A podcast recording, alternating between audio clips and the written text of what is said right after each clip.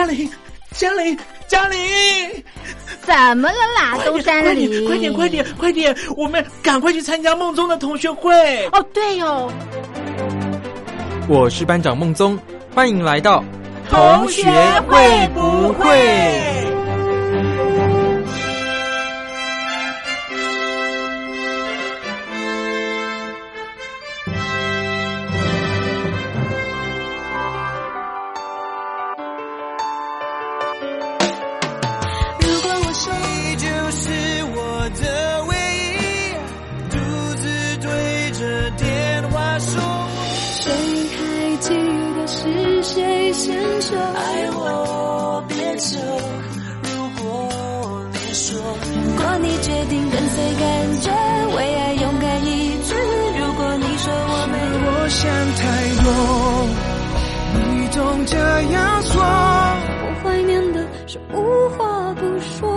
我的老天鹅啊，别再说说说说说说说了，赶快来参加同学读书会。Hello，各位同学，大家好，欢迎收听今天的同学读书会，我是班长孟宗。今天我们要和大家分享的文章是：跑步是肉体的节奏，写诗是心灵的节奏。原则上，我维持每周至少两次的跑步，多数是在社区的操场，场景有点乏味。有人觉得跑步是一件不需要思考而单调的运动，单调我同意，但思考还是有的。对一个在台北生活的上班族，持续了十几二十年，需要有点耐心，一路跑到今天。今天跑步不小心跑到天边，冲过天边就是昨天了。我没遇见昨天的我，昨天的我刚好外出跑步了。时光也就这样跑跑跑，风景跑得比速度快，边跑边脱掉春夏秋冬，梦想也跑跑跑，跑出满身惊愕的汗。跑步去追一首抵达不了的诗，跑步去追时间里的自己，跑步穿越到过去。从国中开始，我就在高雄茄定的海边跑步，每次返乡也会去跑步，大汗淋漓地要把自己融化在故乡的土地似的。村上春树在关于跑步，我说的是这本书中说道，跑步对我来说既是一种有益的锻炼，同时也是有效的隐喻。他透过每天跑步训练心智和体力，提升自我，然后写小说。村上可以借跑步讲小说，好比海明威借捕鱼聊创作，李白借酒谈诗。那么我呢？我谈跑步与写诗就自不量力了。两者我都不够深刻，对他人不具参考价值。我想，即便是一根葱，也要有自知之明。当然，我还是嫉妒村上可以这么说。如果我能有什么墓志铭，而且自己可以选择字句的话，希望上面这样刻着：村上春树，作家，也是跑者，一九四九到二零叉叉，至少到最后都没有用走的。跑步与写诗是我持续最久的运动。写诗对我来说当然是运动，写诗是浪漫的事吗？大概只有年轻时会这么觉得。大凡创作一定是重复而单调，推敲、布局、破坏、重建、删修、增补，就为了让一个字、一枚标点放在对的位置，这是很单调的体力与智力消耗。所以写诗与其说是才华，不如说是任性。才华是偶发的、阶段性的，在漫长的人生中要持续写下去，只有靠耐力。就像跑步一样，同样是单调的。跑步可以培养写诗的时候对付单调的续航力，跑步也可以养成对付漫长人生的耐性。跑步与写诗除了对付单调，另外有其他共通性，例如治疗分心。有人说跑步可以放空。一边跑步，一边把心事分解、分化、分离在迎面而来的风中。跑步时可以不用专注在任何事情上，让意识飘来荡去。我有很严重的分心毛病，求学时如此，出社会工作也没改善。情况不是偶尔，是很频繁。这一直困扰我，也注定我不适合研究学问。我写诗不像你写小说，需要长时间凝神专注地构思。写诗不需要专心，诗必须拼凑、联想、跳跃、剪接，甚至天外飞来一笔。诗需要分心，不断地分心，以便引进与诗无关的东西，有机组合成一首诗。诗这种文体很有趣，它竟然可以跟分心相融，让分心变成健康的状态。写诗的时候，我完全接受分心，因为接受，所以就专注了。正确地讲，写诗不是治疗分心，是接受分心。写诗不必努力就可以让一个人分心，那么分心也算是一种天赋了。跑步是肉体的节奏，写诗是心灵的节奏。节奏就是呼吸，这是另一种共同性。诗必须透过默诵和朗诵，当你觉得念起来呼吸顺畅，才是一首诗的完成。跑步时呼吸顺畅就是有节奏。村上春树一再重复忍耐地跑步，跑步。他说：“然后接下来不必考虑什么，更正确地说是不再需要刻意努力去想，不要去想任何事情，只要顺其自然继续下去就行了。只要把身体交出去，某种力量就会把我们自然往前推。这感觉就像穿越，像是美好的节奏。我们不断地在跟人生中的每一天作别，祝福、微笑、挥手。”继续向前跑，跑着跑着一定有路，前途在等着我跟上，一首诗在等着我跟上。最重要的是，跑步也常提醒，诗往往就在日常生活的转角处。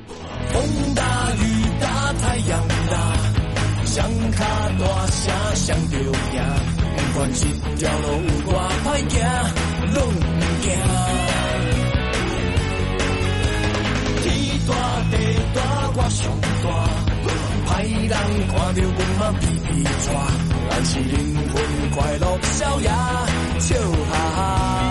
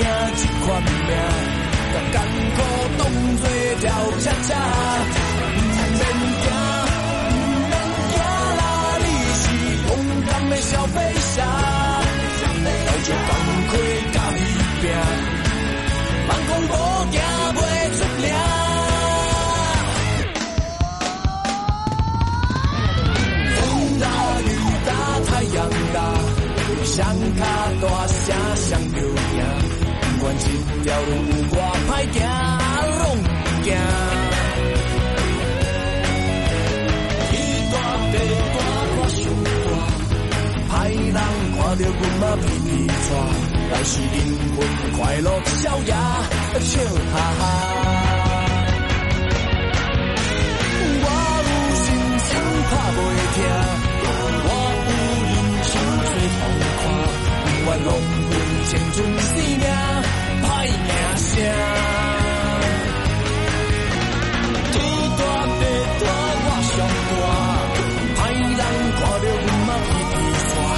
是灵魂的快乐逍遥。笑哈哈，我有姑娘在爱我，烟火来作伴，我要予伊日子过着快活，笑命命。风大雨大太阳大，谁较大声谁着赢。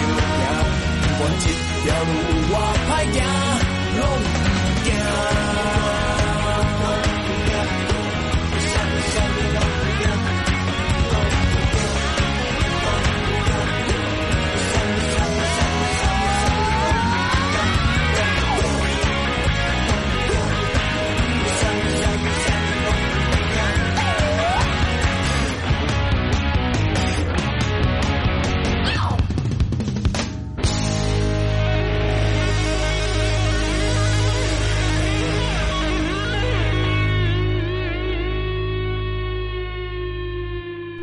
Hello，各位同学，大家好，欢迎收听今天的同学读书会，我是班长孟宗。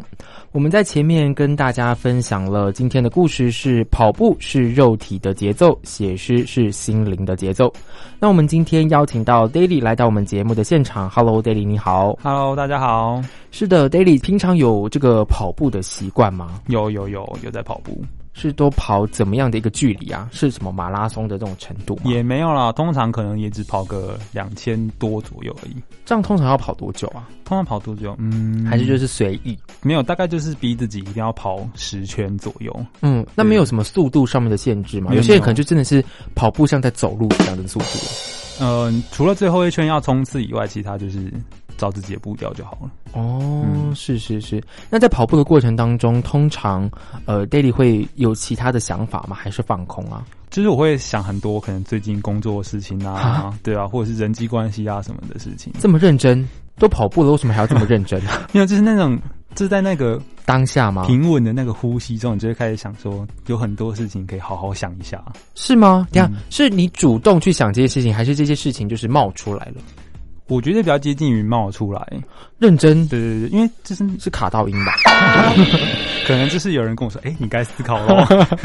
怎么可能？可是我平常在跑步的时候，我都很喜欢放空诶、我觉得你可能是因为平常思考很多事情了，所以你、哦对你跑步的时候你就只是想放空。所以言下之意是 Daily 平常没在思考什么事情。平常上班的时候就是被上班的事情塞满满这样。哦，所以其实反正没有什么太多的时间可以拿来思考。对你就是你下班的时候才会思考说，我今天的工作做这些事情嗯好吗？那我知道嗯加强哪部分，嗯或者是我最近可能很少跟谁联络啊，他们过得好吗之类的。哦，所以在跑步的过程当中是可以思考这些事情，是不会影响到你跑步的过程当中的，其实不会，因为你其实不会跑岔气之类的那。你步调跟呼吸调整好，其实就就是那个对啊，那个速度，哦，就找到你的节奏。对，是节奏真的非常的重要，嗯呼吸也很重要。那其实，在想的过程当中，有办法想到结果吗？还是想过就算了？基本上想过就算了啦。因为其实有些事情是想到说，哎、对，那我等下跑完去做好了。嗯像是可能哎、朋友过得好不好，你可能说，那我等下跑完步，可能跟他传个讯息聊下天之类的。嗯，对啊，那在其他的生活当中是没办法做到可能同步做这件事情的时候，然后同步思考的吗？我觉得现代人的生外活对对对外在的资讯很多，嗯其实你回家之后，你可能就想看电视啊，划手机机，对对，看 YouTube 之类的。嗯其实你很少时间去静下心去思考你自己的事情。哎，对耶，嗯，所以跑步反而是一个强迫自己去思考的一个时间点。就是有一个空白的时间，你就是只能在那边跑步，然后去想，那如果边跑步边划手机可以吗？应该蛮危险的吧？不会觉得很难对焦吗？哎对耶，我想也是。班长这提过什么啥问题啊？没错，其实真的，如果各位同学们啊，就是在可能下班就是想要放松，回家休息，可能看个剧啊，或者是吃个大餐啊等等的，你又没有太多的时间留给自己。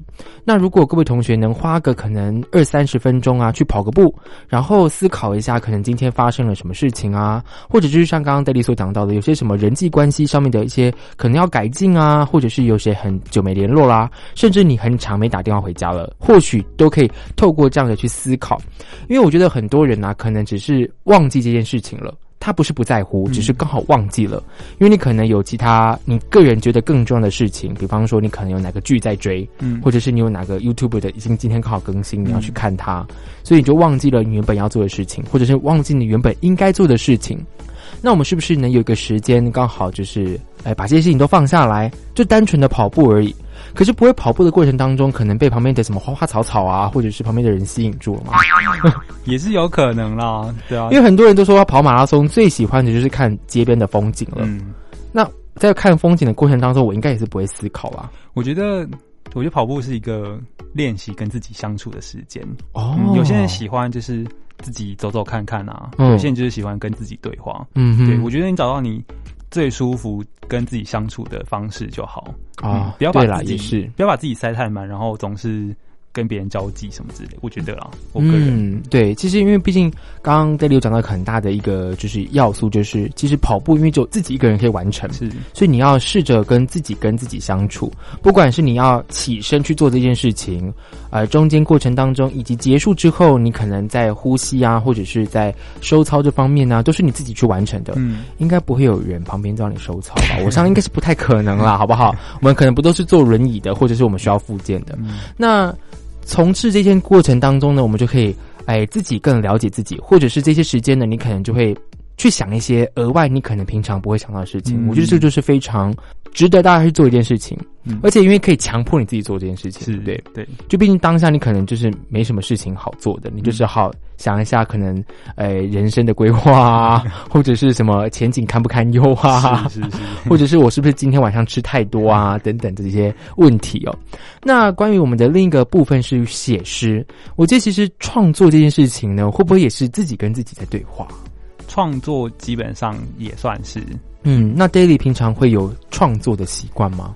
我平常呃有很多情绪想抒发的时候，也是会写比较文绉绉一点啊，哦就是想要把那些东西尽量对对对简化一点，嗯对，然后用一些可能比喻的方式去把它留下来。嗯，哦，就像之前早期的那个无名小站或部落格吗？对对对，但但没有那么就是长篇大论。嗯，我觉得那段时期像是少年不是愁滋味了，是是是就爱上层楼的感觉。嗯，那现在就是已经知道这个是什么滋味了之后，只是想要抒发而已。对对对对对，那抒发之后是需要可能就是很多人会把它放在可能脸书啊，或者是自己的一些可能相关的社群媒体上面啊。嗯 Daily 会这样做吗？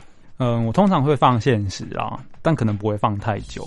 嗯，因为你是会觉得，其实发文是一个蛮抒发心情的行为。我个嗯人觉得啦，就是其实蛮多人都会心情不好，就是想发文。嗯，那可是要给谁看呢、你还是你不不在乎不在乎，其实你不在乎谁看到，你就那你就把它写起来就好了，放在你家也可以啊。对，所以其实有时候我会传讯息给我自己。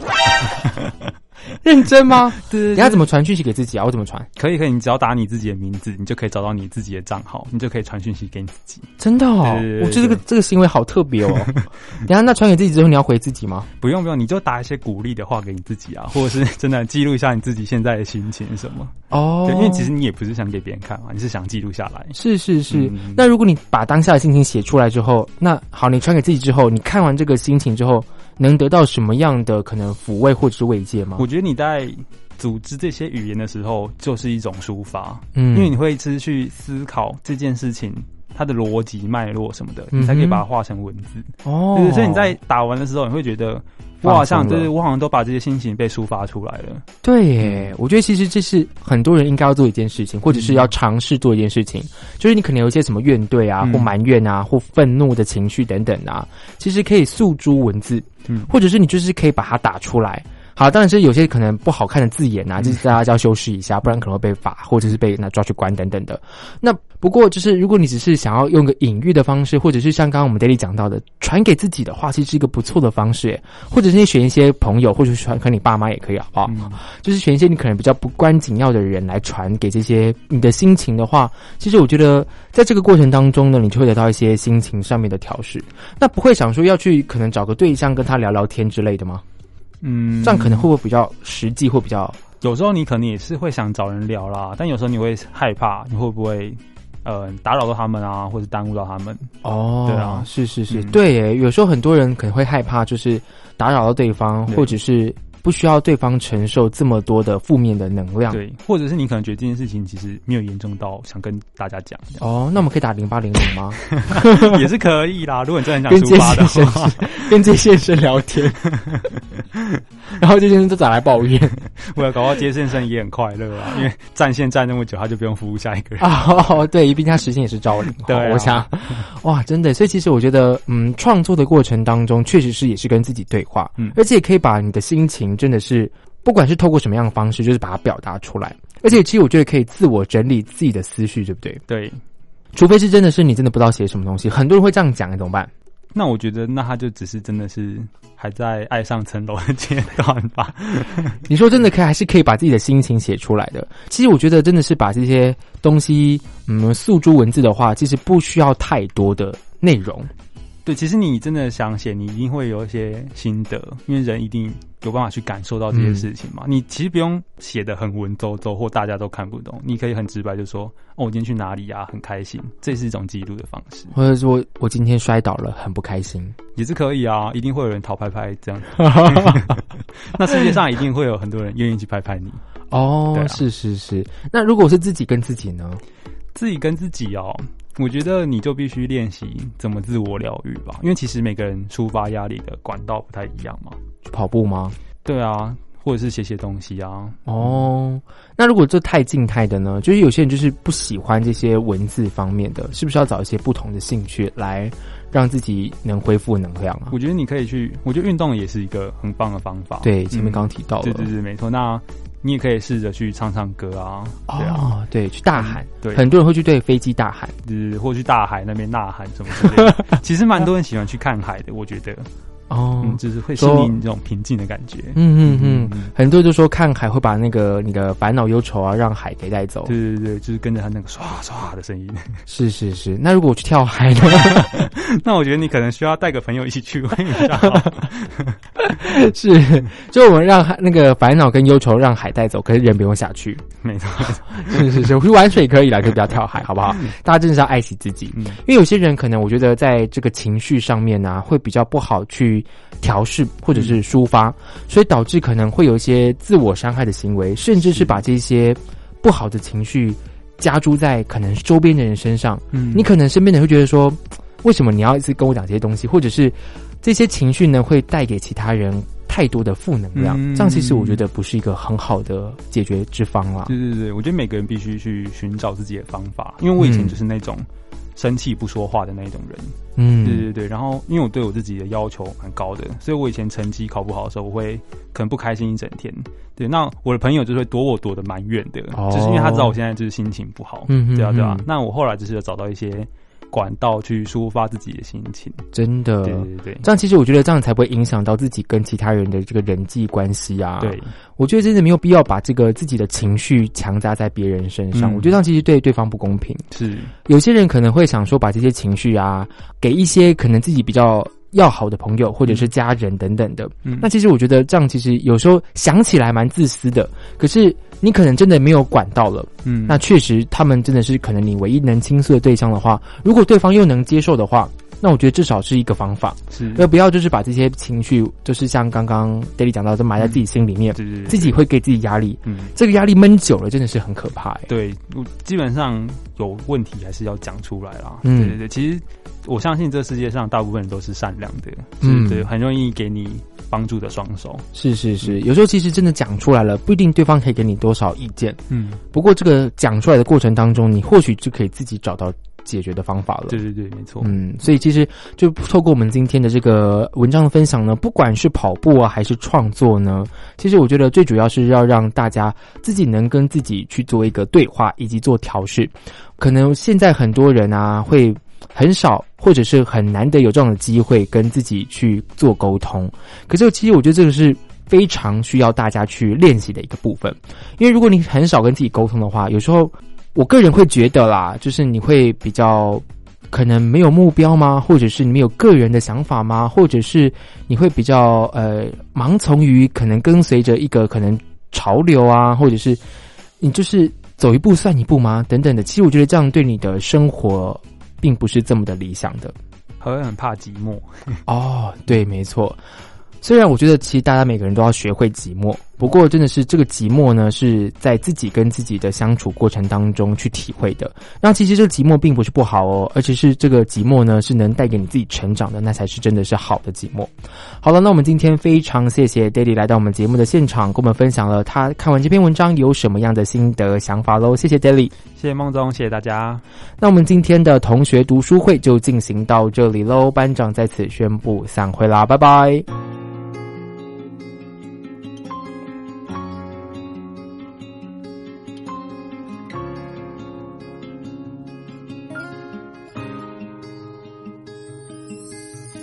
Put your makeup on, get your nails done, curl your hair, run the extra mile, keep it slim so they like you. Do they like you?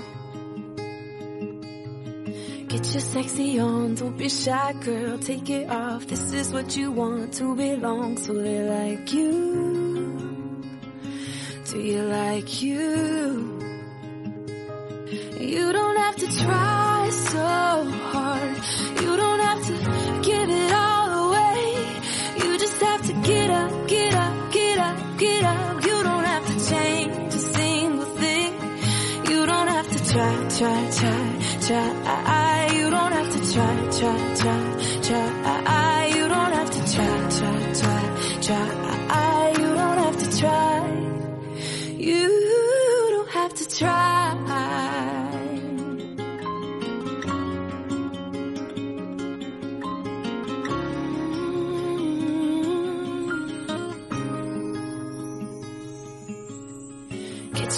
on at the mall. Max your credit cards. You don't have to choose. Buy it all so they like you. Do they like you? Wait a second, why should you care what they think of you when you're all alone by yourself? Do you like you? Do you like you? You don't have to try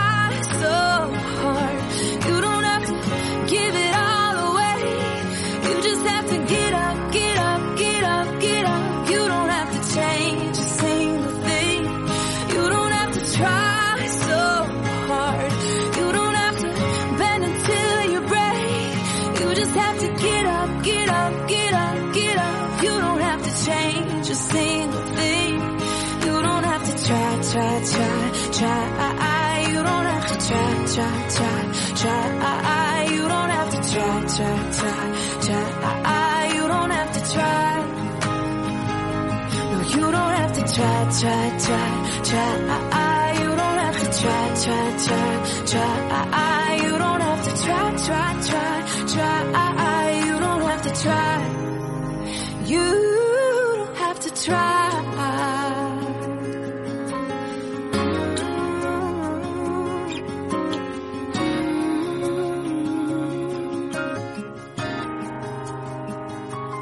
You don't have to try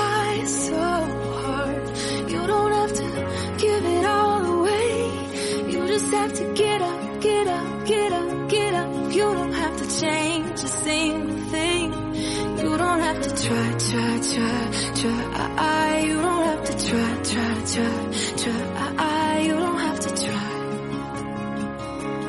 You don't have to try.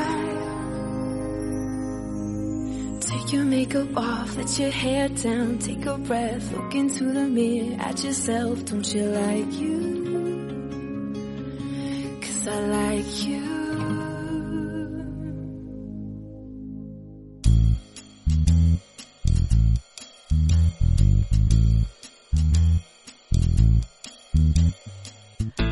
先等等，但是我先安静，我想说先别吵。啊，不管了，同学有话要说。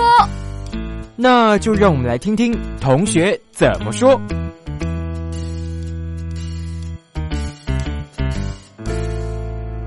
Hello，各位同学，大家好，欢迎收听今天的同学怎么说，我是班长孟宗。今天我们要聊一个很嗯，怎么讲，一个蛮禁忌的话题，就是关于性别这件事情。其实之前呢、早期啊，大家都会以两性这个名字作为一个嗯，可能关于对对方的一个称呼，就是如果是男生的话，就我们他会说是两性平等，或者是两性的一些关系。不过现在已经改成性别了。为什么会改成性别呢？嗯，我觉得这个其实非常值得大家来去关注一下。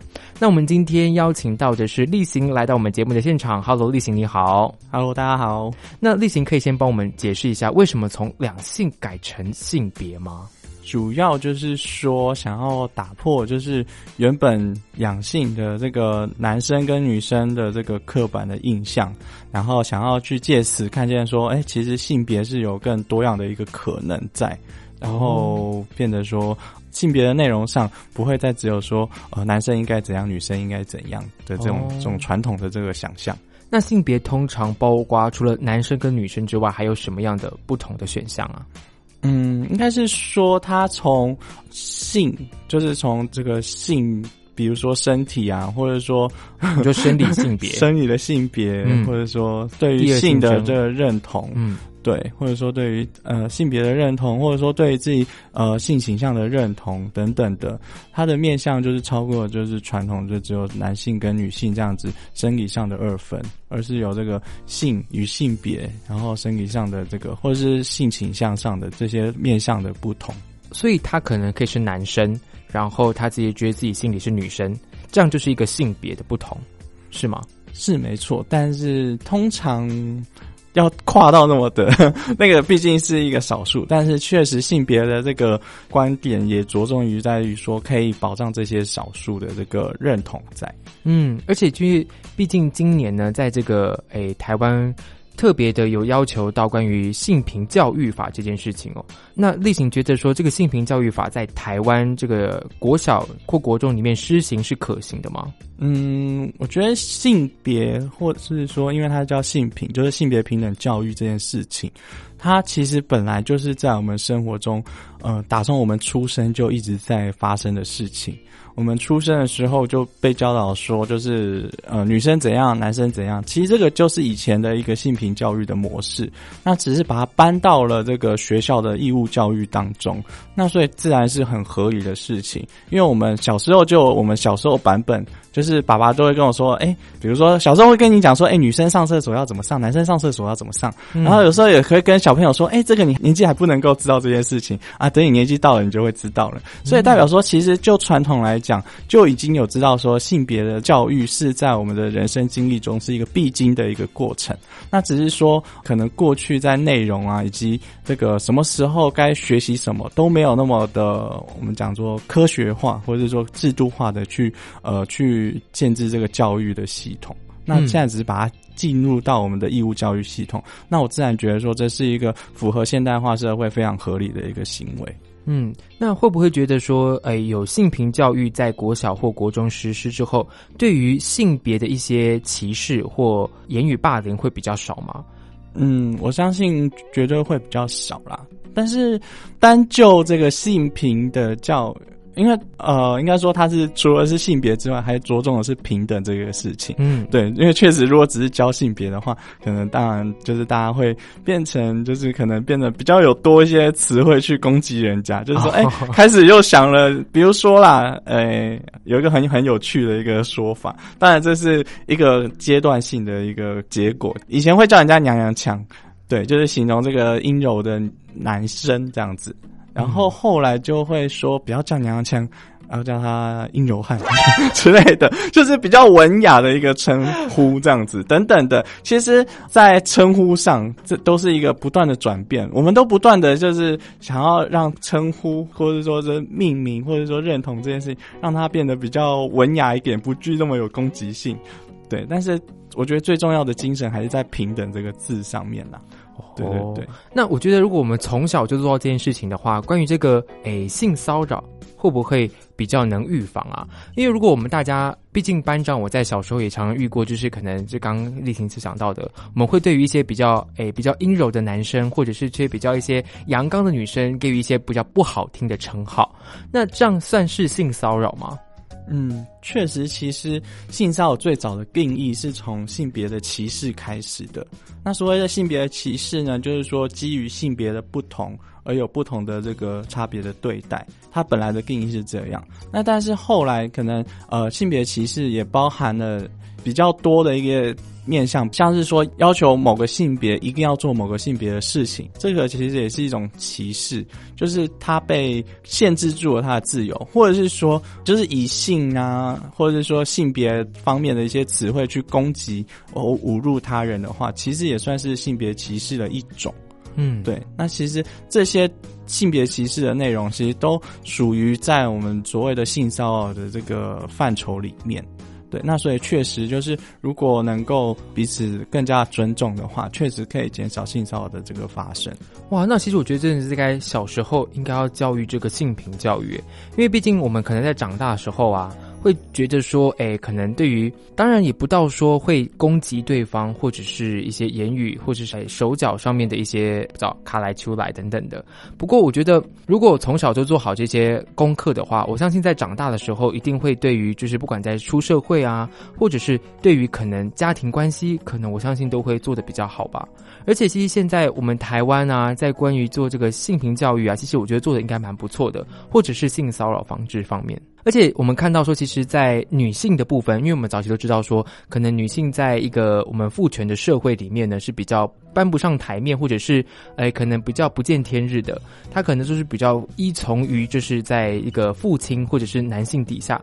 那其实现在，不管是台湾的第一位女性总统啊，或者是非常多的董事长是女生的话，其实这个翻转的印象应该会逐渐的被改变吧。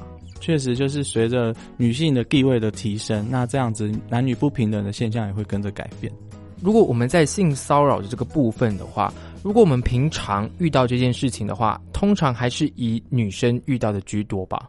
是啊，是在职场吧？学校应该不太容易发生吧？还是学校通常就是以言语的一些不好听的话为主啊？嗯，其实就数量上来讲的话，嗯。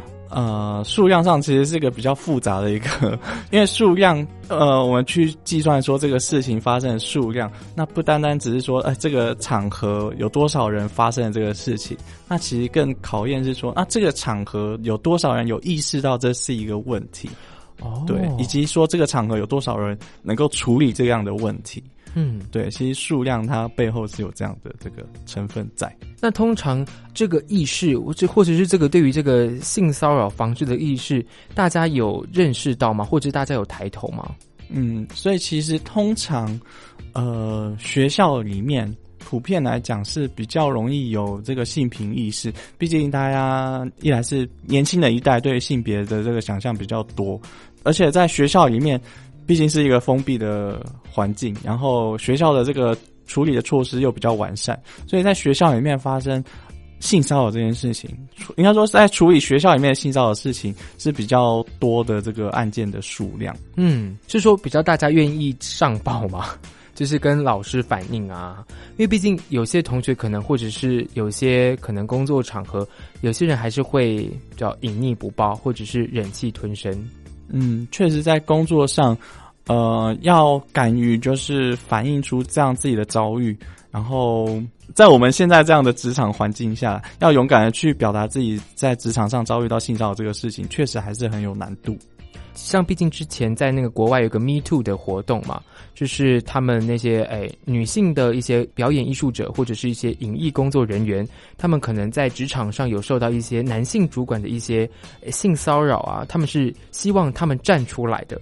其实我觉得愿意站出来这件事情其实应该蛮重要的。如果有一个人愿意站出来的话，其实对于同样是受害者的其他人，应该是一个非常大的鼓励吧。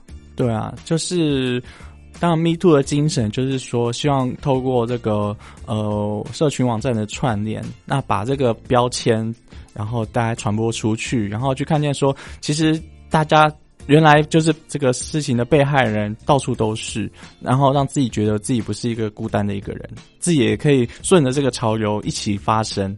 对，那顺势的把自己的经验可以讲出来，然后去处理自己的遇到的问题。对于这些受害人的话，其实我们应该要以怎么样的一个心态来面对他呢？因为毕竟，如果他愿意站出来了，然后讲出他的一些过往的经验，其实我觉得很难得。可是，我们该怎么去处理这件事情呢？该怎么去跟他做一个沟通或交谈呢？确实，我觉得在面对遭受到性骚扰的人来讲，当然，我觉得我把它分成两个反应好了。其实，一种反应就是会觉得受伤的一个反应。那另外一个可能就是比较生气的一个反应在。那其实对于受伤的人来讲，其实比如说他觉得自己的这个人格受到了侮辱，或者身体受到了侵犯等等的这个状况，那确实要能够勇于的把这个事情讲出来，对他来讲是一个非常不容易的事情。对，那所以其实面对这样的人，我们其实应该要给他更多的鼓励，然后让他获得一些支持之后，他才可以好好的把话给说出来。不然通常。呃，这个性骚扰的这个可能他要去反映出来这个事情，他要经过非常长的一个程序，那可能要跟很多人去讲，或者甚至他要去跟陌生人去，比如说要跟警察去讲这件事情，所以对他来讲是一个很需要勇气的事情。那所以我们当我们知道的时候，我们其实应该要多给他一些鼓励，让他去了解到说，就是哦，他应该要把这个事情说出来，对自己也好，那对这个社会也是有好的地方，这样子。那但是我觉得，对于可能会有那种生气的人存在，那我觉得，呃，很好，应该是讲说，其实我觉得对我来讲啦，性骚扰这个，当然除非说他是一个遇到就是一个毫无理性的一个变态这样子，对，那这个当然就是去交由法律去制裁他，对，那不然的话，我觉得说有这样的这个愤怒在，然后有这样的动力去把话想要跟对方好好说清楚。或者说想要好好的指正对方，我觉得这对改善就是呃性别的友善的环境是很重要的一件事情。嗯，可是其实我们都希望不要发生这种性骚扰的事情。可是，在环境啊，或者是在工作、在学校，该怎么去预防它？我们总不能就是就是每个人都盯好对方不能做不该做的事情。可是如果真的发生了，我们当然不能说发生了我们该怎么检讨，我们该说我们怎么去预防它呢？确实，在讲预防这件事情，通常会做的是从环境去着手啦。呃，应该是说，如果在事情发生之前，我们要有什么事情可以减少这个性骚扰事件的发生，那我们就是从环境去着手。那常见的做法，比如说，就是会呃，在这个提醒大家说，我们就是比如说，在这个工作环境中，就是比如说设置一些这个性骚扰防治的标语啊，或者说。一些这个规章，或者说由这个上头的这个上司、老板等等的，就是带头去宣示说，哎，我们现在是有注意到这个事情，那让大家知道说，哎，我们这个环境是有呃，是对这个事情有所提防的。那这样子，确实行为的人在这个环境内去做的这个犯案的这个可能性就会降低比较多。哦，所以其实我觉得应该要从上带头做这件事情，会把这个整体的性骚扰防治做到一个比较好的一个方向。因为毕竟如果哎大家都不重视这件事情的话，可能就会助长一些歪风，或者是就会造成一些比较不好的情况发生。那如果要是哎有人愿意站出来，或者是有人把这件事情摊开来讲，或者是对于性骚扰防治这件事情是有重视的话。就可以大大的降低这个关于性骚扰事件的发生。那其实，在这个环境职场啊，如果我们只做到这件事情的话，当然是很好了，当然不希望发生这种事情。可是，如果在一些可能，呃，我们下班之后呢，或者是一些你知道已经不是在工作场所了，那该怎么办啊？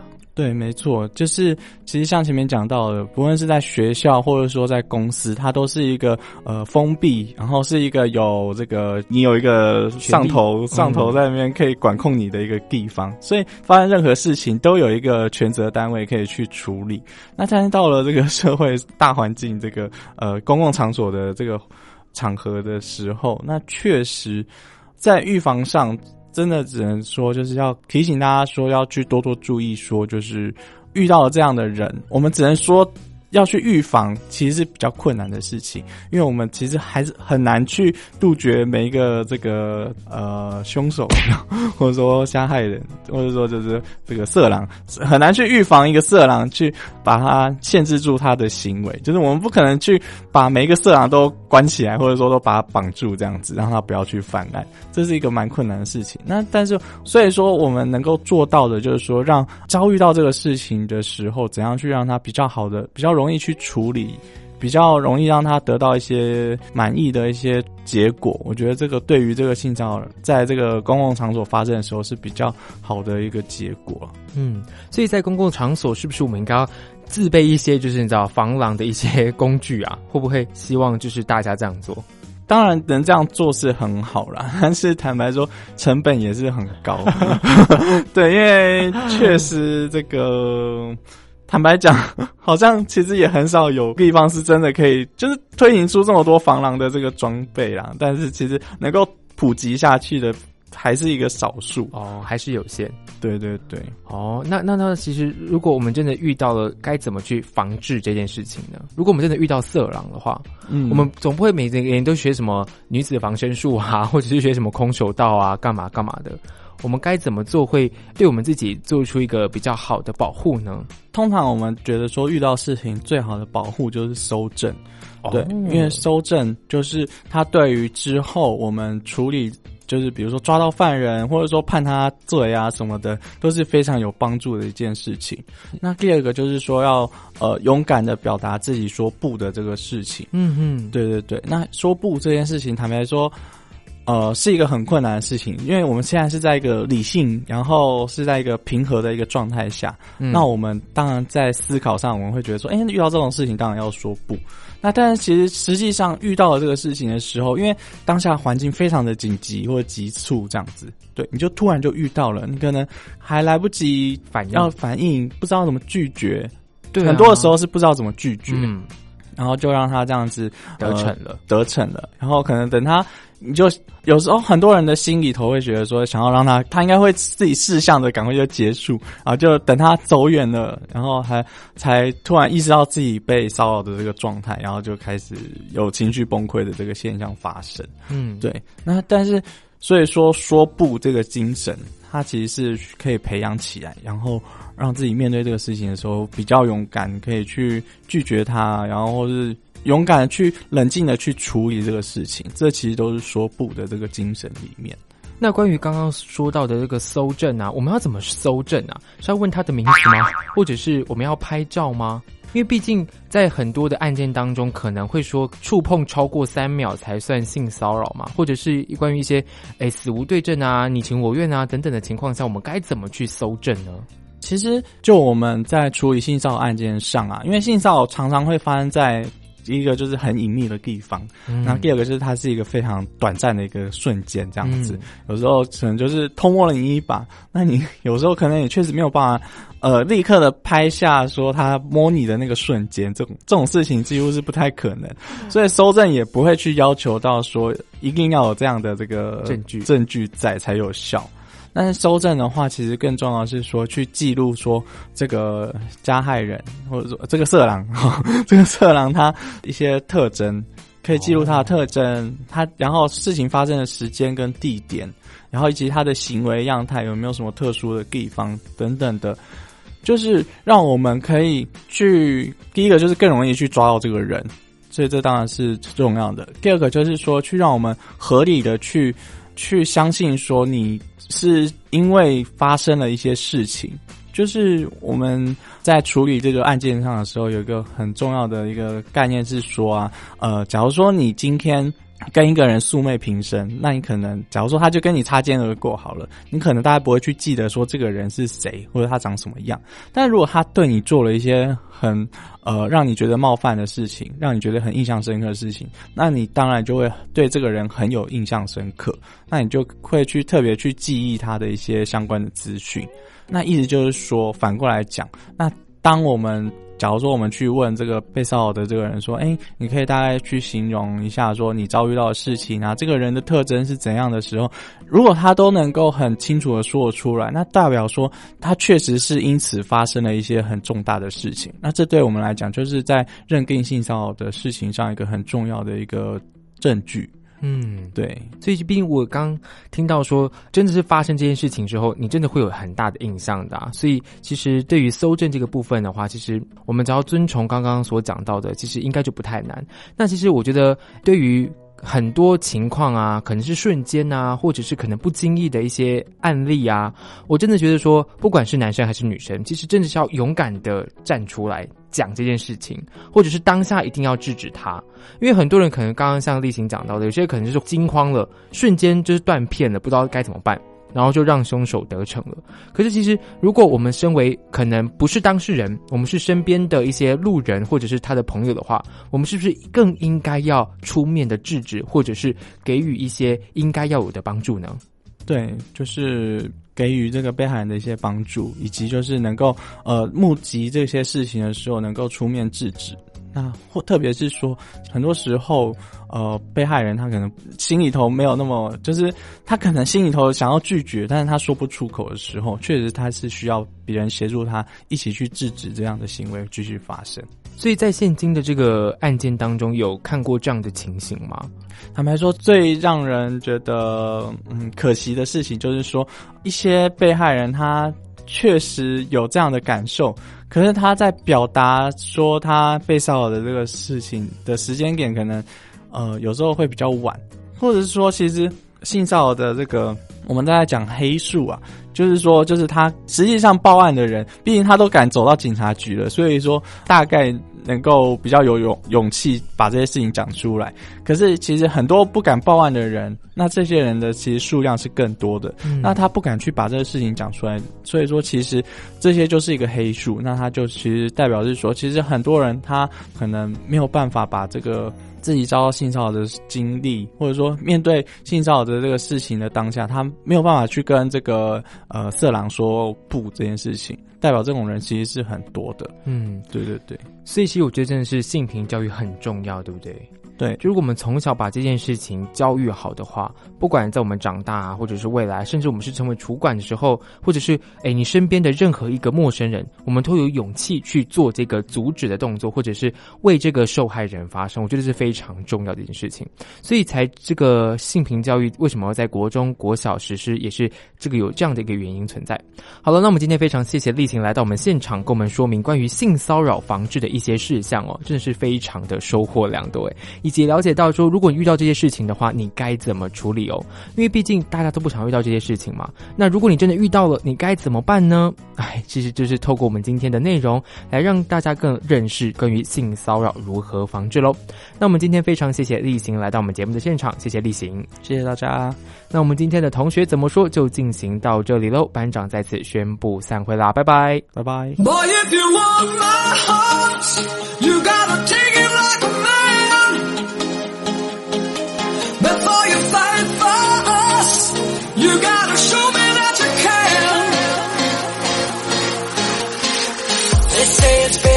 love and to lose it all. I didn't learn how to fly without